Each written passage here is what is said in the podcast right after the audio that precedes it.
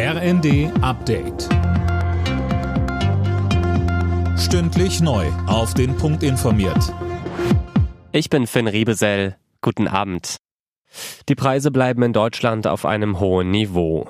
Die Inflation lag wie schon im Januar auch im Februar bei 8,7 Prozent, schätzt das Statistische Bundesamt. Fabian Hoffmann berichtet. Bei Energieprodukten verlangsamte sich der Preisanstieg leicht, unter anderem wegen der Energiepreisbremsen der Bundesregierung. Dafür legte er bei Lebensmitteln und Dienstleistungen zu. Experten gehen davon aus, dass sich in den kommenden Monaten wenig an der Lage ändert. Wegen der hohen Inflation haben die Menschen trotz gestiegener Löhne am Monatsende immer weniger Geld im Portemonnaie. Die Reallöhne sind im vergangenen Jahr um über drei Prozent gesunken. In Berlin stehen die Zeichen auf Schwarz-Rot. Laut Medienberichten will die CDU um Wahlsieger Kai Wegner mit der SPD regieren und nun Koalitionsverhandlungen aufnehmen. Auch die SPD bevorzugt dieses Bündnis wohl.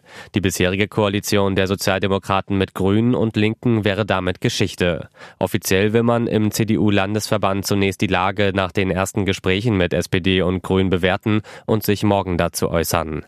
Ein Bündnis mit der SPD wäre einfacher. Mit den Grünen gäbe es einen Aufbau Abbruchsignal heißt es. Mindestens 36 Menschen sind bei einem Zugunglück in Griechenland ums Leben gekommen. Über 60 wurden teils schwer verletzt. In der Nacht war ein Passagierzug mit einem Güterzug zusammengestoßen. Der zuständige Eisenbahnchef ist inzwischen festgenommen worden.